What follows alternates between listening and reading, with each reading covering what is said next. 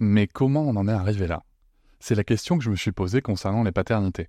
Pour y répondre, je vous propose de découvrir la BD Papa Sapiens, qui raconte l'histoire des pères à travers les âges avec humour et les chouettes dessins de Sévanie. Elle va paraître le 6 juin prochain. Vous pouvez la précommander dès maintenant et avoir un cadeau idéal pour la fête des pères. Alors rendez-vous dans votre librairie préférée ou dans les liens en description de l'épisode ou sur mes réseaux sociaux. Avec quelqu'un qui a dit que je peux pas jouer aux poupées et après j'ai. Bienvenue sur Papatriarcat, le podcast qui réfléchit la parentalité au XXIe siècle en essayant de l'affranchir du modèle patriarcal. Dans cet épisode, j'ai le plaisir de recevoir Olivier Morel. Professeur de lettres retraité, auteur et militant associatif pour la cause des enfants, il a fondé en 2005 l'OVO, l'Observatoire de la violence éducative ordinaire. Cet organisme a pour but de dénoncer et décrire toutes les formes de violence dans l'éducation à l'école, dans les familles ou dans les institutions au sein desquelles les enfants sont accueillis ou pris en charge. À 84 ans, il est certainement en France la personne qui a le plus étudié le sujet de la violence éducative. Il est l'auteur de plusieurs livres, notamment du livre La Fessée, Questions sur la violence éducative, qui traite des maltraitances des enfants et préfacé par Alice Miller. Parmi ces livres, on peut aussi trouver Oui, la nature humaine est bonne, comment la violence éducative l'a pervertie depuis des millénaires, et aussi plus récemment, en 2019, les armes de la non-violence. Dans cet épisode, nous allons bien sûr parler de la violence éducative ordinaire, de son influence et de ses conséquences sur les enfants, sur les adultes, que ce soit au niveau individuel au niveau des sociétés. Je vous invite donc à nous suivre dans nos réflexions, et je commence tout de suite par ma première question. Olivier Morel, c'est quoi la violence éducative? Je vous souhaite une très bonne écoute. Les violences éducatives, ce sont les violences qui sont infligées aux enfants, soit en tant qu'enfants des, parents, soit en tant qu'élèves, par exemple, pour les faire obéir, pour bien les élever. L'intention est, bonne. Faire obéir, ça, se discute, mais en tout cas, bien les élever, c'est une bonne intention. Ce sont des violences qui sont utilisées partout, dans toutes les régions du monde, et qui peuvent être de niveaux très différents, qui sont de niveaux très différents. Pendant très longtemps, euh, quand je dis très longtemps, ça veut dire euh, quelques milliers d'années, mais pas, pas depuis les origines de l'humanité, ces violences ont été vraiment très rigoureuses, très fortes, très intenses, c'est-à-dire coups de bâton, coups de fouet, coups de ceinture, euh, toutes sortes d'autres punitions que je préciserai ensuite, mais vraiment très, très cruel et très, très dur. Ceci donc jusqu'à environ le, la fin du 19e siècle, où dans certains pays, les violences éducatives ont commencé à un peu baisser, leur niveau a baissé, c'est-à-dire qu'on en est arrivé dans le courant du 20e siècle, dans un pays comme la France, à donner des gifles, des fessées, mais on considérait que donner davantage, c'est-à-dire euh, frapper à coups de bâton, à coups de fouet, euh, c'est entrer dans le domaine de ce qu'on a appelé la maltraitance. Mais c'était toujours dans le but de, de bien faire. Voilà ce que c'est que les violences éducatives. Alors, bon, je parlerai peut-être après des violences, la différence avec la maltraitance euh, telle qu'on l'entend habituellement. Donc, ce sera en effet une, une différence euh, à éclaircir Oui, oui, oui, oui. éclaircir. on peut le faire tout de suite si vous voulez. Allez-y, je vous en prie. Moi, l'image que j'utilise, c'est l'image de l'iceberg. C'est-à-dire que la partie de l'iceberg qui émerge, c'est celle qu'on voit, c'est celle que tout le monde voit, sur laquelle tout le monde est d'accord.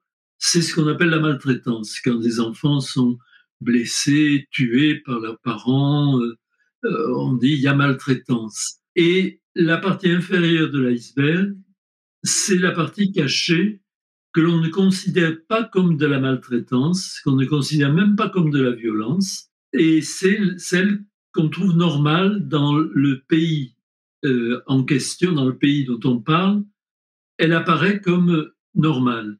Alors en France, par exemple, jusqu'à juillet 2019, ça a été les gifles et les fessées qui étaient considérés comme non seulement normales, mais pédagogiques même, et indispensables.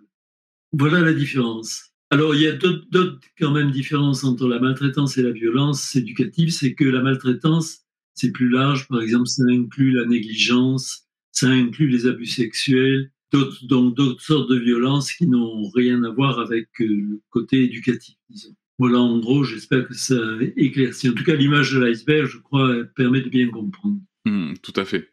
Ça permet en effet d'avoir une représentation euh, très claire de la différence.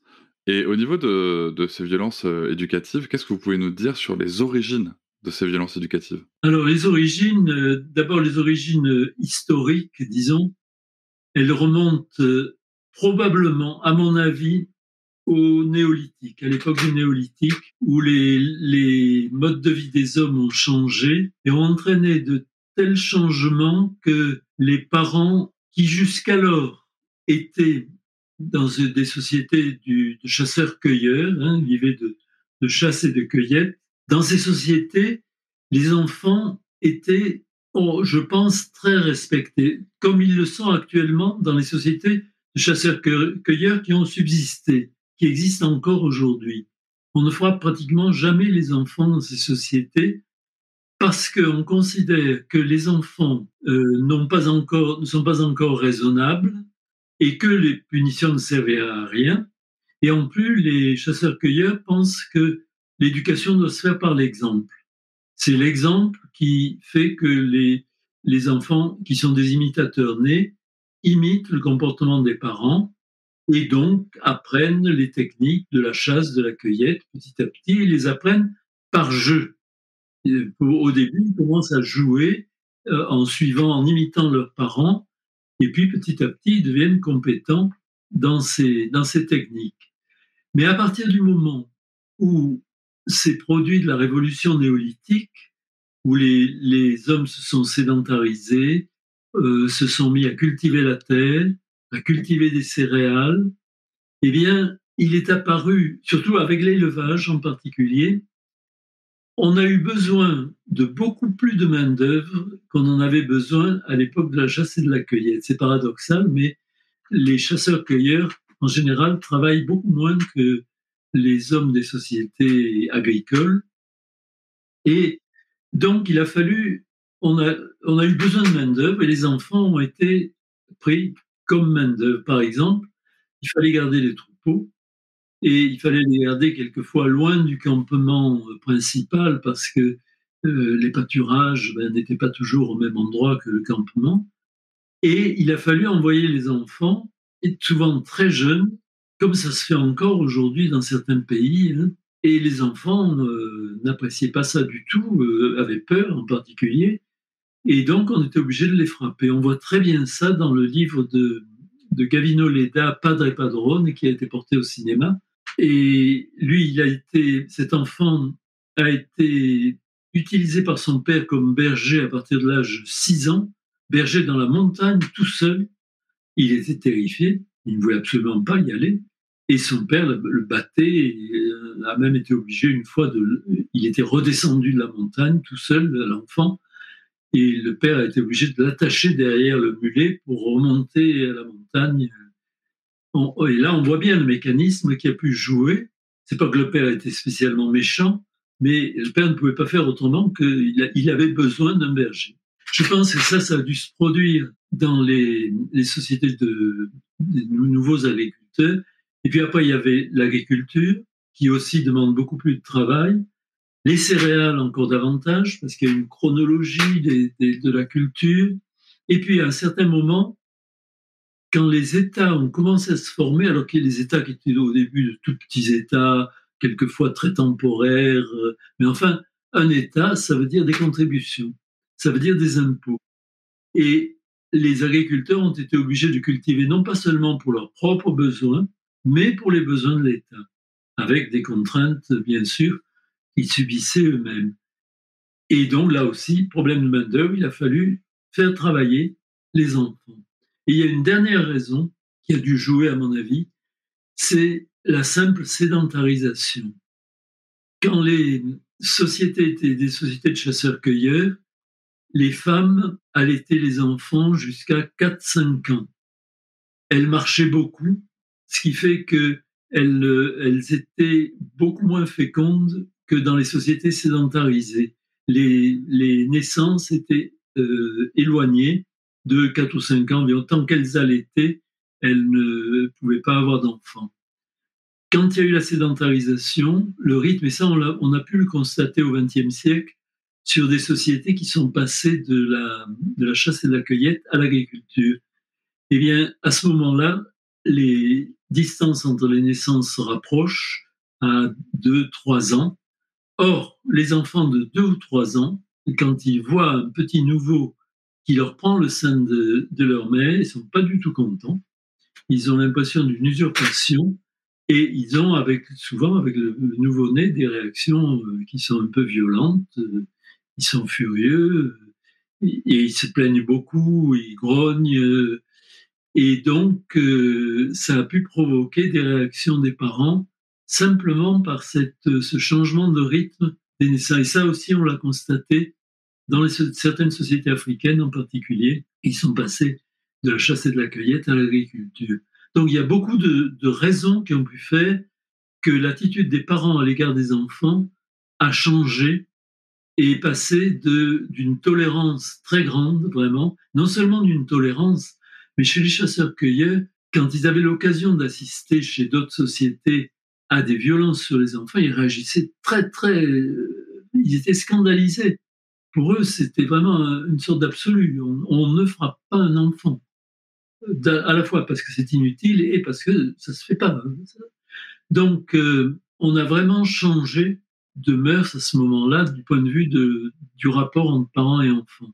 Au début, ça a été simplement pour ces raisons-là, ces raisons pratiques. Et puis petit à petit, quand ça s'est instauré dans la société, on s'est dit, ben, c'est normal, c'est comme ça qu'on élève les enfants. D'autant plus que les enfants eux-mêmes qui avaient subi cette éducation, comme ils sont, imitateurs par rapport à tous les comportements, ils ont imité les comportements des parents, cette sorte de violence qui fait que une fois qu'ils sont eux-mêmes devenus parents, ils n'avaient plus besoin même des proverbes, parce qu'il y a des proverbes qui ont été greffés là-dessus, qui font que cette violence est devenue culturelle, elle est entrée dans la culture de, ces sociétés. Eh bien, ils portaient en eux-mêmes, le, par, par mimétisme, les gestes de la violence sur les enfants. Ils avaient vu, ils avaient été habitués à voir les parents frapper les enfants. Donc, c'est entré dans les mœurs et ça n'en est plus sorti après. Et ça s'est aggravé en particulier quand dans certaines sociétés,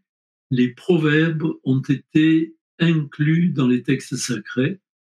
C'est arrivé au moins dans deux sociétés, la société euh, juive avec la Bible, où on trouve beaucoup de, proverbes qui conseillent aux parents, qui recommandent aux parents de frapper les enfants, donc après dans la société chrétienne. Et euh, aussi en Inde, apparemment, le, les châtiments sur les enfants sont inclus dans l'ordre cosmique en quelque sorte. Le, châtiment, c'est quelque chose qui a une valeur véritablement cosmique et donc c'est sacré. Et à partir de ce moment-là, pour faire passer une habitude qui est une tradition qui est devenue sacrée, c'est vraiment pas facile. Même la simple répétition, même en France où ce n'est plus, on peut pas dire, sauf pour les sociétés peut-être chez certains chrétiens, c'est resté du domaine du religieux, mais dans l'ensemble de la France, c'est plus du tout religieux, mais ça reste quand même très tenace, très robuste comme euh, tradition. Oui, c'est ça, ça reste très, euh, très culturel et vraiment euh, très ancré. Moi, je, note juste par, rapport à l'aspect historique, vous rejoignez le propos qu'a pu tenir dans ce podcast aussi une personne qui s'appelle Ingrid Bayot et qui s'inspirait aussi de, bah, du travail anthropologique sur le sujet. Donc ça fait ça, ça vient recouper aussi cette période du néolithique où en effet les habitudes de changement de vie et le changement de, démographie par rapport à la, forte natalité qui a explosé avec la forte fécondité des femmes due au changement du mode de vie nomade sédentaire explique aussi le changement de comportement et peut-être une origine de ces violences en effet. Et quand vous parlez de proverbes, je vais, je vais me permettre d'en citer un pour éclairer l'auditoire un qu'on connaît toutes et tous, je pense, le fameux qui aime bien châtie bien. Oui, oui. Voilà, qui est, qui est la référence, euh, euh, en tout cas en France. Et en effet, c'est vrai que ça vient inscrire dans les habitudes et même dans le langage toute cette problématique de violence. Là, on, a parlé de la France. Alors, on peut aussi rappeler que ça a ensuite été inscrit dans le droit, hein, avec le droit de correction qui arrivait, euh, qui avait d'ailleurs été relancé par notre cher et tendre Napoléon. Cher et tendre, ironiquement parlant, j'insiste. et mais là, pour le coup, vous nous avez parlé un petit peu de l'Inde. Et c'est vrai que nous, on a tendance à voir le sujet des violences éducatives au travers du prisme de la culture de la France. Et, dans les autres pays du monde, euh, comment ça se passe? Comment est-ce que c'est perçu cette, euh, cette violence? Est-ce que est-ce que c'est vraiment un cycle qu'on constate partout? Euh, Est-ce qu'il y a des sociétés qui ont réussi à évoluer, à faire marche arrière ou pas? Oui, alors ça, ça se constate partout. Dans toutes les sociétés qui sont passées à l'agriculture, qui ont, vécu la, révolution néolithique, partout, il y a vraiment une, c'est une constante. De même, de même qu'il y avait une constante de, de la tolérance chez les chasseurs-cueilleurs, il y a une constante de la violence sur les enfants dans toutes les autres sociétés depuis des millénaires. Et je ne vois aucune société qui soit sortie de la chasse et de la cueillette qui, n'ait pas appliqué la violence éducative. Ça a été vraiment partout, partout. Y compris dans des sociétés qu'on imagine comme non violentes. Je pense au bouddhisme, par exemple. Les sociétés bouddhistes sont très, très violentes, comme les autres. Euh, et de façon paradoxale, enfin, le christianisme aussi n'a absolument pas empêcher euh, cette forme de violence. Pour les différentes formes, euh, bien sûr, il y a des différences d'après les cultures. Par exemple, euh, chez nous, on frappe les enfants en général depuis le 19e siècle à peu près à la main. dans beaucoup de sociétés, non, il faut utiliser un, instrument. Alors, ça peut être n'importe quoi, une branche d'arbre, un bâton, un fouet, une cuillère en bois, une chaussure, un chapeau, une queue de vache séchée, par exemple, dans le Sahel, ou une queue de raie en Nouvelle-Calédonie. Euh, on peut utiliser alors des, formes très cruelles qui nous nous paraissent exotiques, mais la pâte de piment, par exemple, euh, dans le sexe des, petites filles ou sur le, pénis des petits garçons, des, des, agenouillements sur des graviers, des, dans les, société d'une de l'extrême nord, on assoit les enfants sur la glace euh, derrière nus. il y a toutes sortes de, pratiques euh, différentes selon les cultures, mais qui sont toutes violentes. Ça a l'air en effet très violent. Je précise juste une chose pour, pour notre auditoire. Le sujet ici n'est pas de dire euh, s'il y a des pays qui sont mieux ou moins bien que d'autres vis-à-vis des violences. Hein. Euh, c'est juste pour signaler que les violences sont bien partout. Et euh, c'est quelque chose que j'ai aussi déjà dit dans mon, dans, mon podcast me concernant personnellement. Moi, j'ai connu, quand j'ai grandi dans les années 80-90, moi j'ai connu le martinet et la badine, qui étaient encore un petit peu dans les mœurs à, cette époque-là. Donc euh, ça évolue, ça évolue lentement. Très lentement. Très lentement. Et quelles sont les conséquences de ces violences éducatives sur les enfants, les conséquences physiques, mentales, émotionnelles, qu'est-ce qu'on, qu'est-ce que ça va amener ou détruire euh, chez l'enfant? Ça a beaucoup de conséquences. Alors les conséquences physiques, c'est essentiellement... Alors il y a d'abord euh, des conséquences immédiates qui peuvent être des échymoses, euh, des luxations dans certains cas, comme on tire un enfant par le bras violemment, des fractures même. Donc ça, c'est des conséquences visibles et immédiates. Il y a des conséquences immédiates aussi qui tiennent à, à l'effet du stress, euh, le fait de frapper un enfant, c'est une agression, c'est ressenti par l'organisme de l'enfant comme une agression. L'enfant est un petit primate, il réagit comme son corps réagit comme un animal, et donc il réagit par le stress, c'est-à-dire un flot d'hormones qui se diffuse dans, dans le corps dans, dans, le but de euh, lui permettre de fuir ou de se défendre. Mais face à la violence éducative, l'enfant ne peut ni fuir ni se défendre. D'abord, il est totalement dépendant de ses parents, et en plus, souvent, on le retient, on l'enferme, en fait, donc il ne, peut, il ne peut pas fuir. Et les hormones ne peuvent pas donc fonctionner comme elles le devraient. Et dans ce cas-là, les hormones deviennent toxiques. Tout simplement, elles attaquent l'organisme et on sait qu'elles attaquent notamment le système digestif et le, des parties du cerveau euh, c'est dans l'hippocampe, qui sont euh, spécialisés dans la mémoire. Autrement dit, si on croit, en frappant les enfants, euh, améliorer leur capacité scolaire, on se trompe complètement. Et il y a alors un autre effet qui est encore plus grave, c'est que notre corps est bien fait quand il déclenche le système d'alarme, le stress, il débranche toutes les autres fonctions qui risqueraient, un peu comme sur un ordinateur, quand on a besoin de beaucoup de mémoire, on, ne se fait plus parce qu'il y a tellement de mémoire dans les ordinateurs. Mais enfin, dans le temps, on, on, désactiver des mémoires pour pouvoir être plus efficace. Et eh bien, le corps, c'est la même chose. Il désactive des fonctions qui ne sont pas indispensables pour fuir ou se défendre. Par exemple, euh, la fonction de croissance, la fonction de la digestion. Et le système immunitaire, parce que le corps sans doute estime qu'on n'a pas besoin de se défendre contre des microbes quand on est attaqué physiquement par euh, un animal ou une personne. Et alors, normalement, quand l'agression est unique, au bout d'un moment, l'équilibre des hormones revient et tout se passe bien. Mais quand il y a répétition, or la violence éducative, c'est un phénomène qui est souvent répétitif parce que elle n'est pas très efficace, et donc les enfants recommencent à faire des bêtises, comme on dit, et on recommence à frapper. Et quand ça devient fréquent, et on sait que sur beaucoup d'enfants, les enfants sont frappés souvent, plusieurs fois par semaine, plusieurs fois par jour, même quelques fois, et bien à ce moment-là, le système immunitaire, à force d'être activé, désactivé, se fatigue. Et là, c'est gravissime parce que le système immunitaire, c'est ce qui nous protège des maladies. Et donc, on devient euh, accessible à toutes sortes de maladies dont normalement, il devrait nous protéger. Autrement dit, ça a des conséquences physiologiques vraiment graves. Ensuite, il y a des conséquences euh, sur le psychisme. Alors, elles sont nombreuses. Une des causes, c'est l'humiliation qui accompagne les, violences, parce que souvent, on ne se contente pas de frapper un enfant. On lui tient des propos qui sont humiliants, des insultes, des injures.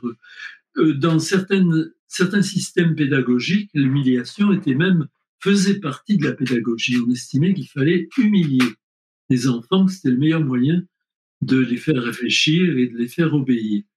Mais l'humiliation, c'est quelque chose qui en réalité euh, psychologiquement négatif euh, c'est quelque chose qui fait perdre la confiance en soi aux enfants, qui leur fait perdre leur estime d'eux-mêmes, qui fait que leur moi est, en quelque sorte euh, écrasé par l'humiliation. Et ce sont des choses qui peuvent suivre les enfants pour toute leur vie. J'ai lu encore récemment un témoignage d'un comédien, comédien qui est très connu en France, mais alors son nom m'échappe, qui est très populaire même, qui disait que il a été constamment humilié. Alors lui, c'était à l'école qu'il avait été humilié. Et il avait tendance à considérer tous les gens qui étaient diplômés, mais il était intimidé devant eux parce qu'il se considérait comme incapable. Alors que c'est un, grand acteur, un grand comédien qui a l'habitude du public, mais non, dans ce domaine-là, l'humiliation lui est restée. Ou une autre, j'avais entendu aussi une footballeuse qui est très réputée, je ne me rappelle plus son nom, aussi, mais qui disait qu'elle était toujours marquée par les, coups qu'elle avait, les humiliations qu'elle avait subies dans son enfance, alors qu'elle avait eu depuis des, succès euh, importants. Donc, euh, l'humiliation, ça peut suivre vraiment toute la vie. Et surtout, je voudrais insister sur le fait que les enfants, simplement parce que nous sommes des animaux sociaux, ont toutes sortes de capacités relationnel inné. C'est comme si, et les scientifiques disent que c'est la réalité, notre cerveau est câblé pour la vie sociale. La vie sociale, c'est-à-dire le fait de vivre en harmonie avec les autres. Pas, bon, il peut y avoir des, conflits, des, des, petites des petits accrochages, mais en général, on, on est adapté pour la vie en société avec les autres. Qu'est-ce que ça veut dire? Ça veut dire qu'on a comme Première de ces qualités, l'attachement. On est extrêmement susceptible de s'attacher. Alors, de s'attacher à ses parents d'abord, à sa mère surtout, puisqu'on vient d'un attachement profond dans le ventre même de, sa mère, euh, après à ses parents, et puis l'attachement s'élargit, ça devient capacité d'amitié, capacité d'amour. Ça, c'est fondamental. Ensuite, deuxième capacité relationnelle qui s'exprime tout de suite chez les enfants dans les premières heures, c'est l'imitation. Ils sont capables d'imiter des, mimiques, dès, leurs premières heures de vie. Et ensuite, ce mimétisme s'applique à tous les comportements. Ils apprennent à marcher par imitation, ils apprennent à parler par imitation, et ils apprennent une foule de techniques de vie, de modes de vie par imitation. Donc ça aussi, c'est très social. Ensuite, vous avez une autre capacité qui est fondamentale, qui est l'empathie. La capacité d'empathie, c'est-à-dire de ressentir les émotions que les autres ressentent. Cette capacité, elle apparaît aussi tout de suite. Hein, les petits bébés, les petits, dans les maternités, les nouveau-nés, s'ils entendent pleurer des bébés, ils se mettent à pleurer avec eux parce qu'ils ressentent la, souffrance qui se traduit par les pleurs. Et après, ça se développe euh, de toutes sortes de façons. Et c'est une capacité qui est fondamentale pour la protection contre la violence. Parce que quand on ressent vraiment ce que ressentent les autres, eh bien, on évite de les faire souffrir. Parce qu'on tout de suite, on souffre soi-même.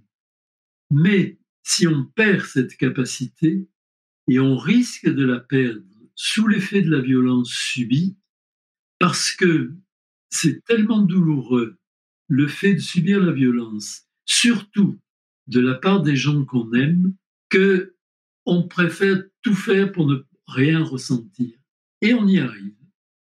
Moi, j'ai beaucoup de gens qui m'ont dit, euh, dès que mes premiers livres ont paru, qui m'ont dit Oh, mais moi, les souffrances physiques, je les sentais pas. Alors, on peut se dire C'est bien, comme ça, euh, l'enfant ne souffrait pas, mais c'est trompeur. Parce que le fait de ne pas ressentir ses propres souffrances, ça risque, ça, risque d'aboutir au fait qu'on ne ressent pas les violences des autres, les souffrances des autres. Et à partir de ce moment-là, ben, on devient capable de leur faire n'importe quoi, parce qu'on est insensible. Même qu'on peut devenir sourd, qu'on peut devenir aveugle, on peut devenir insensible à la souffrance des autres. Et à ce moment-là, euh, euh, à mon avis, c'est la raison de ces horribles violences qui sont infligées à travers des massacres, des tortures. ce sont les gens qui les ont commis, soit, quelquefois ils ont été forcés, je pense aux, enfants soldats par exemple. Mais dans beaucoup de cas, c'est qu'on est devenu insensible. Euh, les, je pense que les nazis, les, tortionnaires euh, étaient des gens qui avaient subi tant de violence que faire souffrir ne leur causait ni chaud ni froid. Donc ça, c'est une capacité relationnelle encore qui est fondamentale. Et il y en aurait bien d'autres. Il y a une autre petite capacité relationnelle qui me paraît importante, c'est le fait qu'on a découvert euh, assez récemment que les enfants tout petits réfléchissez avant d'obéir à un ordre. Euh, se poser la question de savoir si l'ordre était idiot ou, ne leur convenait pas. Et ça, ça me paraît une fonction, une capacité essentielle. Euh, parce que obéir au doigt et à l'œil, c'est pas du tout une bonne chose. C'est risquer d'obéir à n'importe quel ordre abominable. Or, les enfants, il y a une petite, je ne veux pas détailler l'expérience, mais une petite expérience qui montrait que que pendant quelques secondes, ils hésitaient et quelquefois, mieux, ils contournaient l'ordre. Ils évitaient d'obéir de, euh, vraiment à l'ordre et, ils s'arrangeaient pour lui obéir indirectement, en évitant l'absurdité. Et ça, ça me paraît une capacité intellectuelle extraordinaire qui risque d'être détruite par le fait de, l'exigence d'une obéissance au doigt et à l'œil. Au bout d'un moment, ben, les enfants s'habituent et ces, belles capacités disparaissent. Et ça, c'est un effet, à mon avis, terrible de la violence éducative, qui explique, je pense, tant de, cruauté qui était devenue dans les, euh, dans, les sociétés. La violence a quand même un peu diminué par rapport aux sociétés anciennes, mais dans les sociétés anciennes, on avait des, des violences épouvantables et auxquelles les gens euh, prenaient plaisir. Puis ils étaient habitués euh, à assister à des, exécutions capitales, assister à des tortures, assister à des bûchers. Euh. C'était presque la vie ordinaire.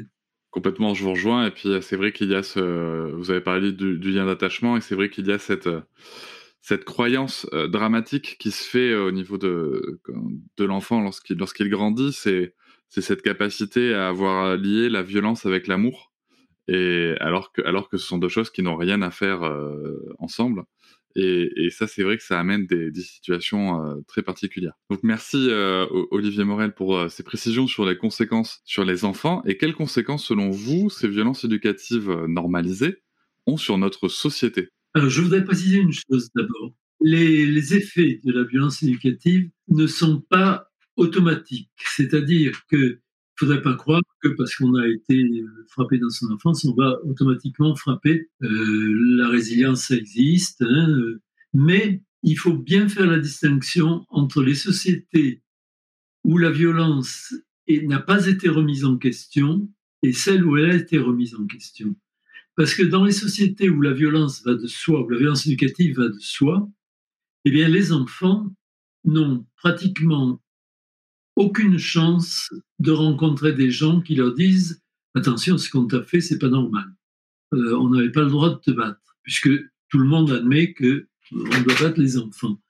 Dans ces sociétés-là, il n'y a pas de résilience pratiquement, parce que chaque génération reproduit ce que, la génération précédente a subi, et donc la reproduction est, est automatique, ce qui explique que depuis des milliers d'années, on continue abattre les enfants et que c'est très difficile d'arrêter de, ça.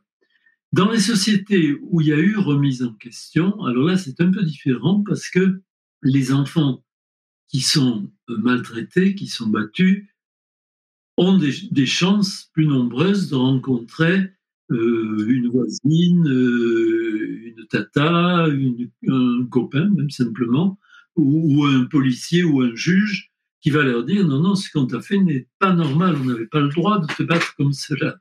Et à ce moment-là, les enfants peuvent se dire ah bon, euh, il y a tout un travail qui peut se faire en eux, qui sera peut-être pas facile parce qu'ils auront peut-être le réflexe quand même dans le corps, lui, il garde la mémoire, mais euh, au moins ils se diront bon, c'est pas normal, je vais éviter de reproduire cela, même si c'est difficile.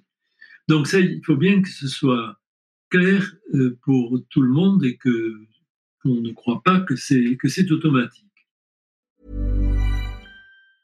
Hiring for your small business? If you're not looking for professionals on LinkedIn, you're looking in the wrong place. That's like looking for your car keys in a fish tank. LinkedIn helps you hire professionals you can't find anywhere else, even those who aren't actively searching for a new job but might be open to the perfect role. In a given month, over 70% of LinkedIn users don't even visit other leading job sites. So start looking in the right place. With LinkedIn, you can hire professionals like a professional. Post your free job on linkedin.com slash achieve today. Pour le reste, alors les conséquences sur la société, ben euh, sont des sociétés plus violentes. Hein. Je crois qu'il y a vraiment une grande euh, correspondance entre la, la, le niveau de violence éducative dans les sociétés et le niveau de violence sociale, domestique, euh, conjugale, politique dans, dans les mêmes sociétés. Il y a vraiment, quand on voit un pays comme par exemple la Syrie, euh, où la violence éducative est, est d'un niveau très très élevé encore, si on veut s'en convaincre, on n'a qu'à lire la, la, belle bande dessinée de de Riyad, euh, comment s'appelle-t-il? Riyad, euh, Riyad Satouf. Satouf, hein, oui, qui raconte oui, à fait. Il a vécu à la fois en Bretagne, et, enfin, successivement en Bretagne et en Syrie, et il dit à quel point il a été surpris de la violence dans l'éducation euh, là-bas. Et pratiquement tous les pays où il y a des massacres, comme on en voit actuellement, malheureusement dans beaucoup de pays d'Afrique aussi, la violence éducative n'a pas baissé. elle est au niveau où elle était en France, disons, euh, euh, au début du fin 18e siècle, début 19e, c'est-à-dire coup de bâton, coup de fouet. Et on n'a qu'à voir ce que ça a fait en France. Les révolutions qui ont eu lieu au 19e siècle en France ont été des massacres épouvantables. On n'a pas, on peut regarder sur Internet le nombre de morts de la révolution euh, de 89 d'abord, et puis la révolution de 1830, et puis celle de 1848, et puis la commune. Mais ça a été des massacres terribles dans un espace très réduit et dans un, laps de temps très réduit. En quelques jours, il pouvait y avoir des centaines de morts, des milliers de morts même, euh, tellement les gens étaient la violence avait été banalisée pour eux dès l'enfance, et donc, ben, quand on se trouve face à des ennemis, il n'y a aucun plus l'avoir. On y va à plein. Et d'ailleurs, même avec, malheureusement, même avec des amis et même avec son épouse, euh, on peut être extrêmement violent quand, la violence a été banalisée dès l'enfance. Ça, c'est une des, principales conséquences. Et une autre euh, conséquence euh, terrible, c'est que qu'est-ce qui se passe pour les enfants quand ils sont frappés? Alors, les coups, ça vient dans des petits conflits euh, de la vie ordinaire, l'enfant veut pas manger, l'enfant veut pas s'habiller, etc. Petit conflit, les parents frappent l'enfant euh, presque immédiatement.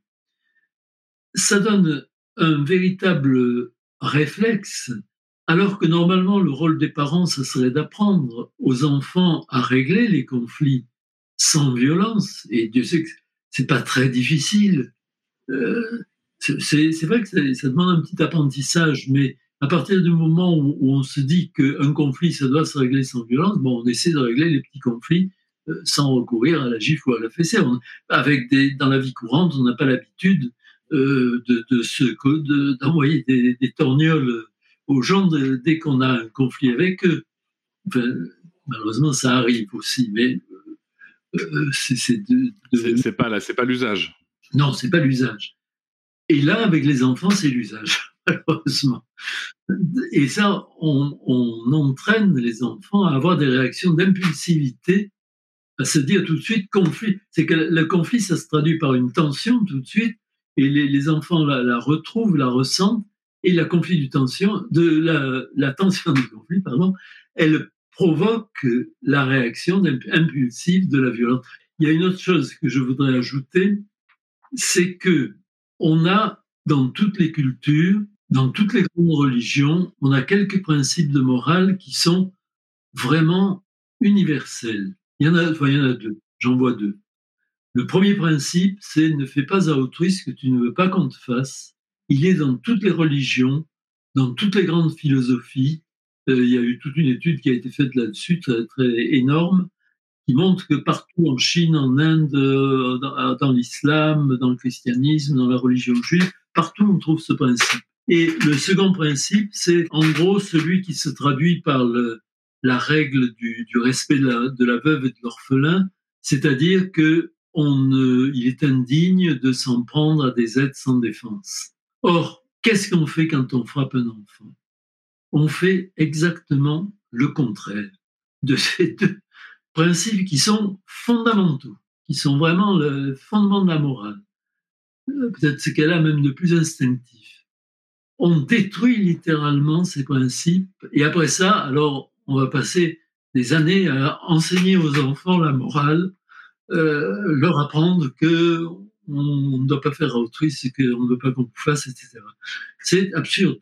C'est absurde, c'est contradictoire et c'est grave.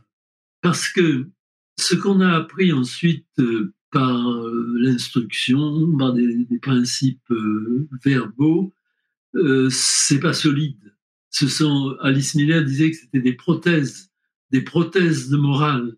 Mais ça, c'est pas une morale qui vient du fond de, du fond de l'être. Alors que ne fais pas à autrui ce que tu ne veux pas qu'on te fasse, ça vient de l'empathie. Ça vient du fond de l'empathie. Et, et l'autre principe, il vient aussi, probablement, il a des fondements neurologiques parce que, on le voit bien même chez les animaux, la petitesse, la fragilité suscite des réactions parentale, on peut dire. Vous avez peut-être vu en vidéo ces extraordinaires vidéos où l'on voit un fauve. Euh, une des plus saisissantes, c'était celle où on voyait un fauve qui venait de tuer une, je crois que c'était une, une mère chimpanzé, mais qui a accouché littéralement sous les yeux, peut-être sous l'effet de, de, la, peur et, de la cruauté du, fauve. Elle a accouché d'un bébé singe et le fauve a été tout surpris. Il a, on pourrait croire qu'il s'est précipité dessus pour le dévorer, pas du tout. Il a cherché à le sauver. Il l'a pris dans sa gueule, mais, sans le mordre. Et il a cherché à le sauver après la, mort de la mère. Et ça, c'est des choses qu'on a vues fréquemment. Il y a eu une, espèce de, de compassion euh, qui tient à, notre neurologie, je pense, profonde. Et ça, c'est détruit quand on habitue les enfants à justement ne pas manifester de compassion à leur égard. Je crois que là, il y a vraiment quelque chose à quoi il faut réfléchir. Et donc, dans la société, ben, ça a pour conséquence de favoriser la, violence. Il y a encore une autre conséquence euh, à laquelle on ne pense pas. Euh, beaucoup de pays sont littéralement victimes de la, de la corruption. Qu'est-ce qu'on apprend aux enfants quand on les frappe? En fait, euh, c'est souvent tout à fait inefficace de frapper les enfants parce que si, si ce qu'on a voulu leur interdire de faire les tentes, ils vont recommencer le plus souvent, c'est ce qui se passe. Et donc, mais évidemment, ils vont pas le faire devant les, sous les yeux des parents. Ils vont le cacher, ils vont le dissimuler. Autrement dit, on leur apprend l'hypocrisie, on leur apprend le mensonge. Et quand cette forme d'éducation dure euh, jusqu'à l'adolescence hein, ou jusqu'à l'âge adulte, ben c'est bien incrusté. Et on a appris tout ce qu'il faut pour pratiquer la corruption, c'est-à-dire pour euh, voler, euh, pour tricher sur ses impôts, surtout. Et pour certains pays, c'est une véritable ruine, la corruption. En plus, ça entraîne toutes sortes d'autres conséquences sur le banditisme, le lancerisme, etc. Donc, euh, je crois que c'est une vraiment la, violence éducative, c'est une, leçon de, de mensonge et de, et violence. En effet, euh, ça entraîne tout un tas de conséquences auxquelles moi-même j'avais pas forcément euh, pensé. Donc merci pour, euh, pour toutes ces précisions. J'en déduis qu'on peut, on peut penser donc le système de violence éducative comme un système de domination, puisque vous parliez de justement des plus forts versus les plus faibles. Et vous parliez tout à l'heure aussi, vous avez évoqué le fait de, frapper son épouse. Donc pour l'historique, je rappelle qu'il est interdit en France de les violences conjugales sont interdites depuis 1938. Et euh, cependant, on voit bien que c'est encore, euh, c'est encore court. Et même dans les années 70, on, voyait, vous pourrez voir sur les vidéos de Lina, des, des, passants qui étaient interviewés qui trouvaient ça tout à fait normal de, de, battre sa femme. Est-ce que, selon vous, euh, justement, ce, ce, système de violence éducative et cette banalisation de la violence dès l'enfance peut servir de terreau à des violences systémiques comme les violences faites aux femmes, par exemple? Ah oui, absolument. Je voudrais revenir sur l'idée de domination dans les sociétés de chasseurs-cueilleurs, il, y avait quelque chose de très surprenant, c'est que les hommes et les femmes de ces sociétés étaient très rebelles, extrêmement rebelles à la domination. Euh, ils avaient des chefs, mais des chefs auxquels ils n'obéissaient pas.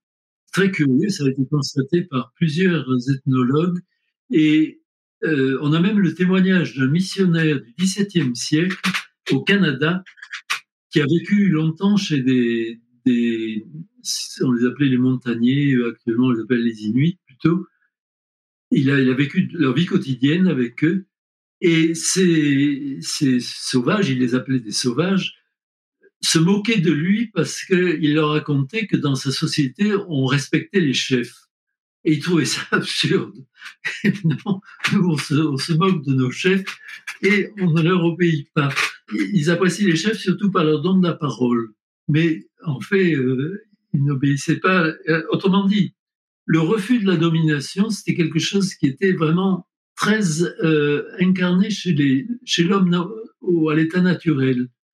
Et ça, évidemment, ça se perd quand on donne aux enfants l'habitude d'obéir, quand on leur impose l'habitude d'obéir. À la fois, on crée, quand on impose cela aux enfants, à la fois on crée des enfants qui vont avoir envie de devenir des dominateurs, de s'identifier à ceux qui dominent, et donc de devenir des, petits, des chefs, des petits chefs ou des grands chefs, euh, et qui vont dominer de façon euh, odieuse, ou alors d'autres, par tempérament, euh, vont prendre l'habitude de se soumettre, d'obéir, tout en général en faisant aussi obéir d'autres en dessous d'eux.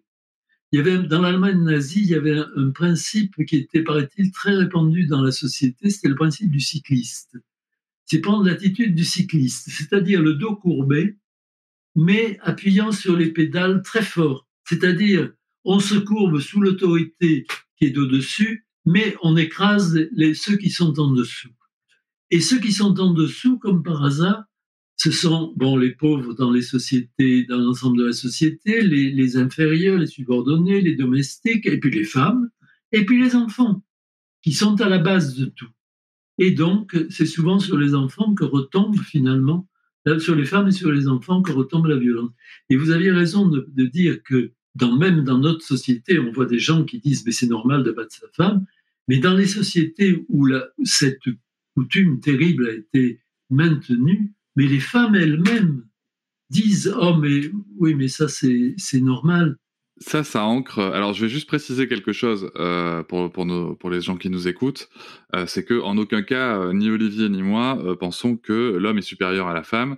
On parle bien, bien sûr, du contexte social sous le, sous, dans une société de domination patriarcale.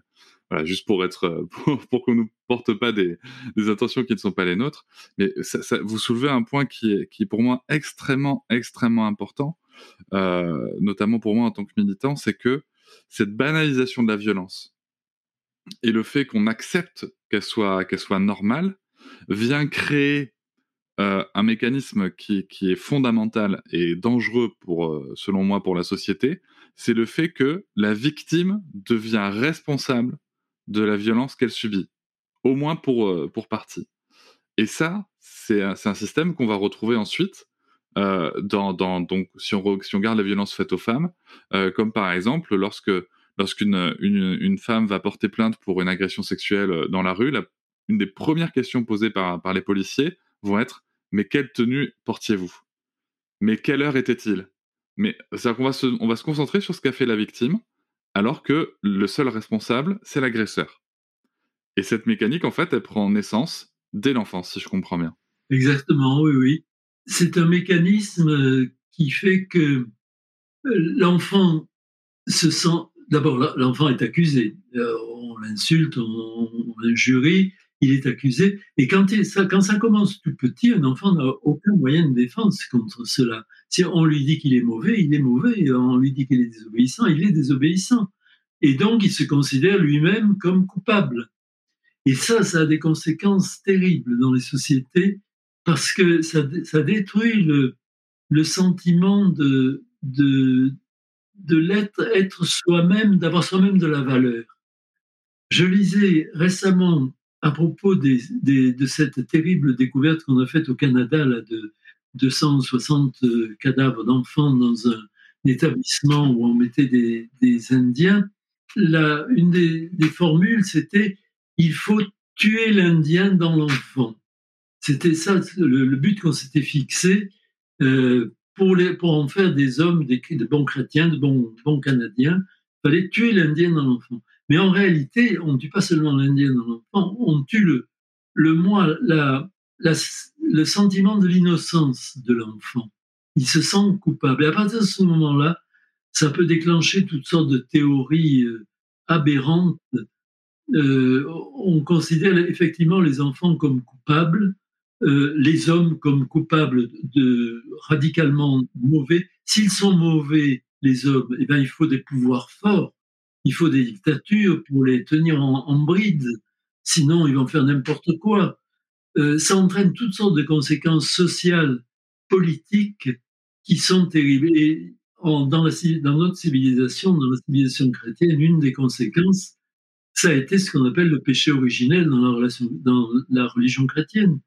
Et quand on voit la, la façon, le pourquoi du, de la façon dont le péché originel s'est imposé dans cette religion, c'est à cause de saint Augustin au IVe siècle après Jésus-Christ, qui lui-même avait été battu terriblement à l'école, qui en a beaucoup souffert, qu'il a raconté longuement dans ses confessions, mais qui au bout d'un moment en est arrivé à se dire, c'est très clair dans le livre, que après tout, c'est ce qu'on lui avait fait, ben ça lui avait fait du bien finalement, parce que ça lui a permis de connaître Jésus, ça lui a permis de lire les évangiles, ça lui a permis de devenir un bon chrétien. Eh ben oui, ah oui, on a eu raison de le battre.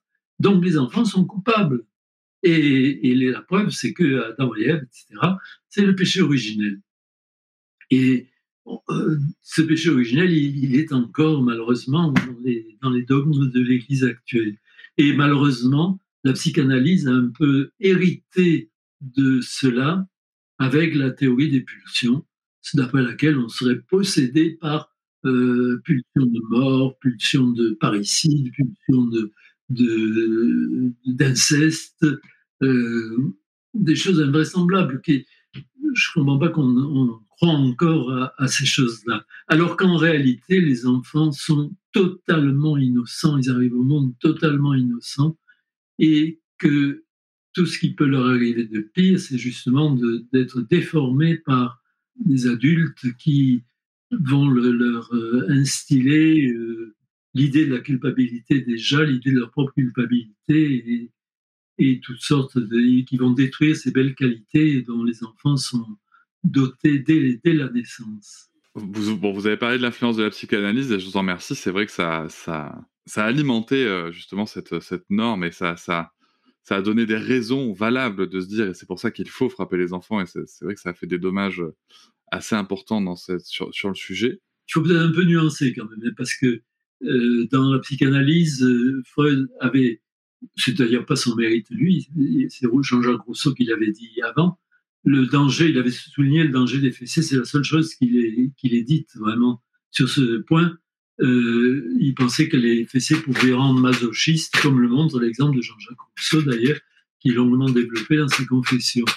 Mais après ça, la théorie fondamentale de Freud, la théorie qui est restée, alors qu'au début il avait une théorie différente, c'est la théorie des pulsions. Et, en France, la psychanalyse a eu une grosse influence. Et, au début, quand j'ai commencé à écrire ce, sujet, eh les, les, seuls livres qui recommandaient la, de frapper les enfants, c'était des livres écrits par des psychanalystes, malheureusement. Oui. pas tout, à fait. Bah, Alice Miller, par exemple, a été psychanalyste et elle est tout à fait revenue de cela. Et il y a aussi d'autres psychanalystes qui ne sont pas du tout favorables à, la violence éducative. Oui, c'est vrai que vous, vous citez le parcours d'Alice Miller qui a pratiqué pendant 20 ans la psychanalyse, que vous avez vous-même interviewé, je crois, en 99, il me semble. Euh, et, c'est vrai que c'était très intéressant. Et c'est vrai que dans ses écrits, on, voit bien le, retour, mais aussi, justement, il y, a, quand même une capacité d'analyse qui sort de la psychanalyse dans, la démarche intellectuelle qui est très intéressante. Après, c'est vrai que qu'est-ce qu'on en a fait? Ça, c'est autre chose. Et, euh, bon, après, on pourrait, se poser la question de comment est-ce que la culture absorbe les informations. Enfin, bref. Mais ça, c'est un autre sujet. Est-ce que, est que vous pensez que c'est vraiment cette, euh, cette question qu'on peut se poser C'est je, vais mélanger un petit peu de questions là qui sont euh, que, j'ai mis dans la liste. Euh, nous, depuis 2019, on a une loi en France pour affirmer que le droit de l'enfant, a une éducation non violente.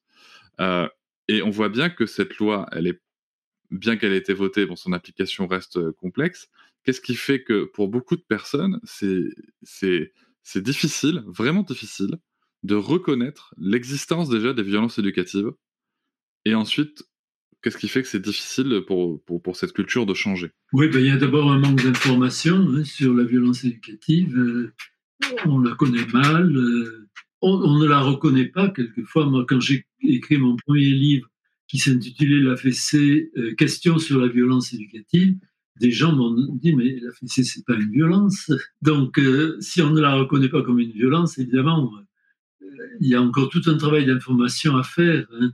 Dans les pays où ça a été bien fait, il y a eu tout de suite, euh, après, en même temps que le vote de la loi, on a euh, d'abord vulgarisé la, loi très largement en la mettant, par exemple, en l'imprimant sur de tracts euh, qui étaient diffusés partout. On l'a mise sur les packs de lait pour que les gens l'aient sur leur table. on achetait son lait, on achetait le texte de la loi en même temps.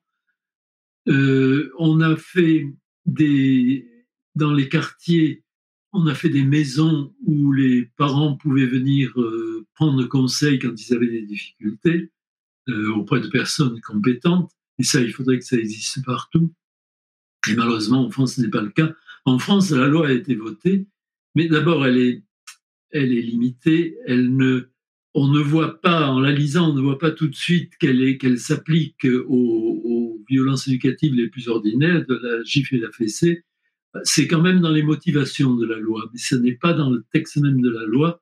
Donc, euh, je crois quand même qu'à travers le bruit qu'elle a fait, à travers les, médias, euh, le message est quand même passé, que, maintenant les fessées et les gifles n'étaient plus admises. Mais il faudrait que ce soit qu'il y ait une, une, information en permanence pour, pour que ça donne vraiment des résultats. Et d'autre part, on a pas dit que ça s'appliquait aussi aux institutions qui reçoivent des enfants et à, l'éducation nationale, où malheureusement, bien que ce soit interdit par les règlements de l'éducation nationale, mais ce sont des règlements, ce ne sont pas des lois, et ça n'a pas la même portée. Même dans l'éducation nationale, on, voit encore parfois des, enseignants qui frappent les enfants, qui les injurient, qui les insultent. Et ça, c'est normalement, ça doit être clair que c'est interdit. Mmh, tout à fait. L'humiliation est en effet, euh, les, les, exemples ne manquent pas. Autant les exemples de, de violence physique sont, somme toute, assez limités, euh, et c'est une très bonne nouvelle. Dans l'éducation nationale, je parle. Hein. En effet, par contre, les exemples d'humiliation, malheureusement, euh, sont encore très nombreux. Mais bon, ça va, ça va être amené à évoluer avec le temps. Quelque chose que j'ai entendu récemment, là, sur la Finlande, c'est extraordinaire. Jusqu'à l'âge de 7 ans, les enfants sont reçus donc dans des écoles, on peut dire, mais en réalité, ils jouent. Ils passent leur temps à jouer. Et ils sont libres de, le, de leur euh, de faire ce qu'ils veulent. La discipline n'est pas très peu, très peu imposée. Ils peuvent monter sur les tables, par exemple. Mais par contre, ce qu'on leur, euh, ce qu'on essaie de leur apprendre, c'est à vivre ensemble, à vivre ensemble, à maîtriser leur colère, à savoir comment régler les conflits justement. Et ça, je trouve que c'est formidablement intelligent. Parce que par le jeu, d'abord, ils apprennent énormément de choses en réalité. C'est pratiquement. Et ça, les, chasseurs-cueilleurs l'avaient très bien compris. C'est par le jeu qu'on apprend euh, quand on est petit. Et donc, euh, et vous savez que la Finlande, c'est, je crois, le second pays du point de vue des résultats scolaires. autrement dit, même, même sur le plan scolaire, c'est bien plus efficace que les méthodes que malheureusement souvent on utilise encore en France. Et puis on peut voir aussi dans d'autres pays euh, nordiques, hein, je pense euh, que ce soit au Danemark ou aussi à la Suède, comme on peut le, voir dans l'excellent documentaire de Marion Querc, euh, même qu'on est imbattable. Marion qui est passé qui est passé dans ce podcast aussi et que je salue. Justement, il, peut y avoir aussi des cours d'empathie dans les plus jeunes âges, notamment. Ce sont des choses qui se font. Et, et donc maintenant, on sait qu'en plus l'empathie non seulement elle est innée euh, chez lui-même, en plus on peut la cultiver, on peut vraiment la travailler, on peut la développer. Et en effet, c'est pas ce qu'on constate euh, en, en, en, France. Je pense que dans l'enseignement, il y a quand même beaucoup de gens qui sont, qui sont sensibilisés à ces questions et que progressivement ça va, ça va avancer. Enfin, on aimerait que ça avance plus vite. Exactement. C'est un changement culturel et ça va prendre beaucoup de temps. C'est aussi ce que j'ai tendance à, à, à, dire à des personnes avec qui je peux échanger, notamment sur les réseaux, que euh, oui, on aimerait que ça avance plus vite. Oui, on aimerait, là, la loi est passée en 2019, on aimerait qu'en un claquement de doigts, tout à coup, tout ça disparaisse. Euh, oui, on aimerait, euh, beaucoup de gens prennent la Suède en exemple, mais je pense que beaucoup de gens oublient aussi que la Suède, ça fait 40 ans que la loi est passée et que, et que ça a pris 40 ans et que tout n'est pas parfait, et, mais que ça a pris 40 ans pour avancer sur le sujet. Donc voilà, accordons-nous aussi du temps et, bien sûr, ça n'empêche pas qu'il faut en parler comme on le fait et qu'il faut. Toute la culture peut jouer en Suède. Avant, avant la loi, d'abord ça, s'est fait par étapes progressives. Et avant la loi, il y avait eu un phénomène, à mon avis, qui a eu son importance, c'est le phénomène Fifi Brin d'acier. Cette bande dessinée qui montrait une, qui avait pour héroïne une petite fille très délurée, très indisciplinée, qui, mais qui était devenue extrêmement populaire en Suède. Je pense que par la culture, euh, même par la bande dessinée, on peut faire beaucoup avancer les choses, et par des initiatives comme la vôtre, bien sûr. Je pense pour les parents qui ont des difficultés aussi au, à tous les écrits de Catherine Dumontet-Crémer, euh, Isabelle Filiosa. Euh, Catherine Guéguin aussi, amène des éléments. Il y a quand même les, le, les, livres de Catherine Guéguin ont une diffusion formidable. Ça, c'est très encourageant. D'autant plus que c'est, basé sur la, neurologie. Et puis, il y a aussi des travaux nouveaux, euh, notamment euh, très illustrés. Je pense euh, notamment aux travaux sur, de Fanny Vella, qui, je ne sais pas si vous la connaissez. Je vous recommande sa, BD pour le coup. Sa BD Et si on changeait d'angle, qui va vous permettre en fait de transposer des situations euh, qu'on qu impose à l'enfant, comme le fait de finir son assiette, voilà, des choses comme ça. En fait, elle fait des dessins en mettant, tiens, si on le faisait entre adultes, est-ce qu'on le ferait quoi? Donc, euh, donc voilà, c'est d'ailleurs un livre qui a été préfacé par, par Catherine Guéguin. Euh, et donc, on a des initiatives comme ça qui sont extrêmement qualitatives qui arrivent. Et vous avez soulevé un, quand même un, point qui me semble important par rapport aux dispositifs mis en place dans d'autres pays, notamment lorsque les violences ont été interdites. Ça a été justement d'accompagner les parents. Parce qu'aujourd'hui, on a beaucoup de parents qui souhaitent évoluer sur le sujet, mais qui rencontrent euh, encore beaucoup de difficultés, euh, notamment sur deux points. C'est la reconnaissance des violences qu'ils ont eues, qu'ils ont eux-mêmes subies. Euh, donc petite parenthèse, moi en tant que thérapeute qui accompagne des personnes, je constate vraiment qu'il y a, j'entends les, adultes d'aujourd'hui me dire, non mais moi j'ai pas été frappé en, tant qu'enfant, enfin j'ai eu des gifles, des fessés, mais bon c'est c'était pas de la violence. Si, si, c'était de la violence. Et l'absence de solution d'accompagnement sur le sujet. C'est vrai que on a en droit de se dire qu'il devrait y avoir des, solutions sociales et politiques qui devraient être en œuvre pour, accompagner les parents. Euh, selon vous, ça pourrait être quoi, par exemple? Vous avez parlé des, de, lieux spécifiques pour accueillir les parents.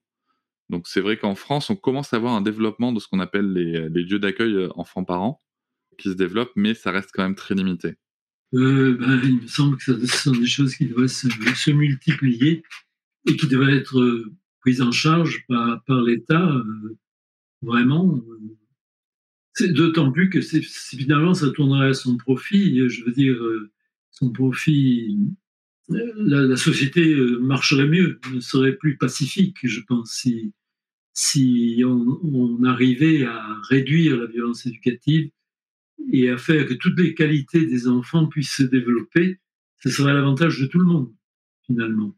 J'ai une, j'ai une dernière question, Olivier Morel le grand, le grand sujet, parce que on parle, là on se parle, vous et moi, des, violences éducatives, on peut en parler avec d'autres parents, mais ce sont des gens qui sont déjà sensibilisés et, euh, pourra aussi avoir euh, échangé avec des adultes qui, ne sont pas parents, mais qui ont pris conscience de leur rôle dans, dans, l'entretien de, ce système de violence.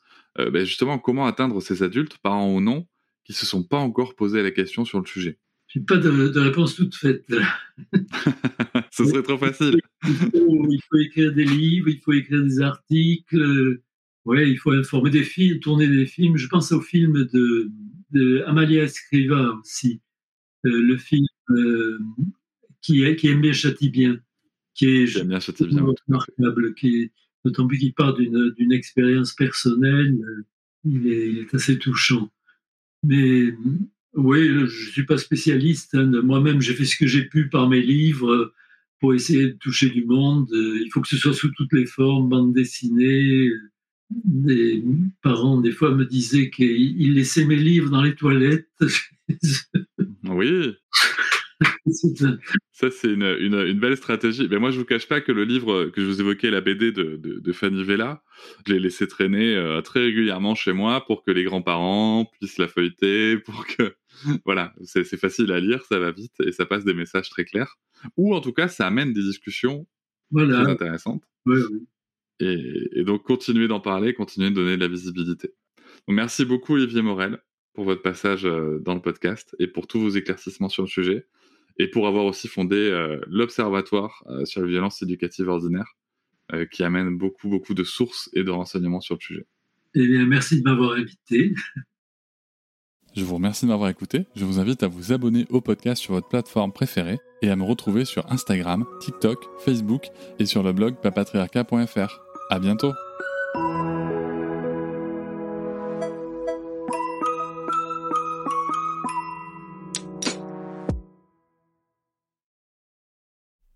Hop, c'est encore moins. Si tu veux soutenir le podcast, tu peux aussi t'abonner à Papatriarca Plus et découvrir chaque semaine un épisode bonus en plus des 60 déjà disponibles. À découvrir sur tes applis de podcast comme Pocketcast, Castbox ou encore Apple Podcast. À très vite.